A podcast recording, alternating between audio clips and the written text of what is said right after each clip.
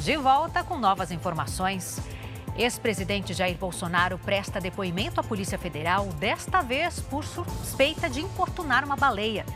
E nos Estados Unidos, como alunos de uma faculdade de medicina vão poder estudar sem pagar mensalidade. Agora no Jornal da Record. Oferecimento: Bradesco. Comprar online com cartão virtual é fácil. O ex-presidente Jair Bolsonaro prestou depoimento à Polícia Federal, desta vez aqui em São Paulo. O repórter Fábio Menegatti está acompanhando o caso. Oi, Fábio, boa tarde.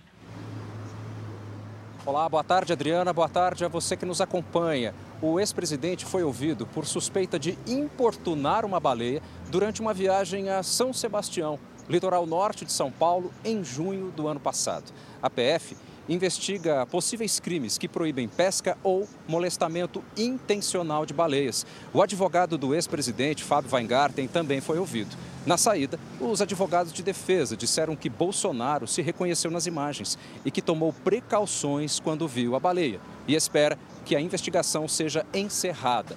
Esse inquérito só foi aberto a partir de vídeos que mostram um homem se aproximando de uma baleia pilotando uma moto aquática. Adriana. Obrigada, Fábio. O apresentador Fausto Silva passou por um transplante de rim em São Paulo. Segundo o boletim médico divulgado hoje, a cirurgia aconteceu ontem de manhã sem intercorrências e Faustão ficará em observação para acompanhamento da adaptação do órgão. A gente lembra que o apresentador passou por um transplante de coração há seis meses.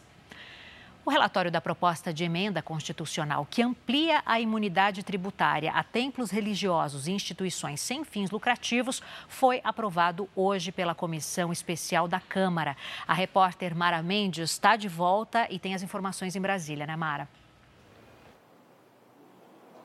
Isso mesmo, Adriana. A proposta amplia a imunidade tributária concedida às entidades religiosas, partidos políticos, sindicatos e instituições de educação e assistência social sem fins lucrativos. A comissão da Câmara aprovou a proposta hoje de manhã e agora a PEC vai ao plenário, onde precisará ter dois terços dos votos em turno e retorno.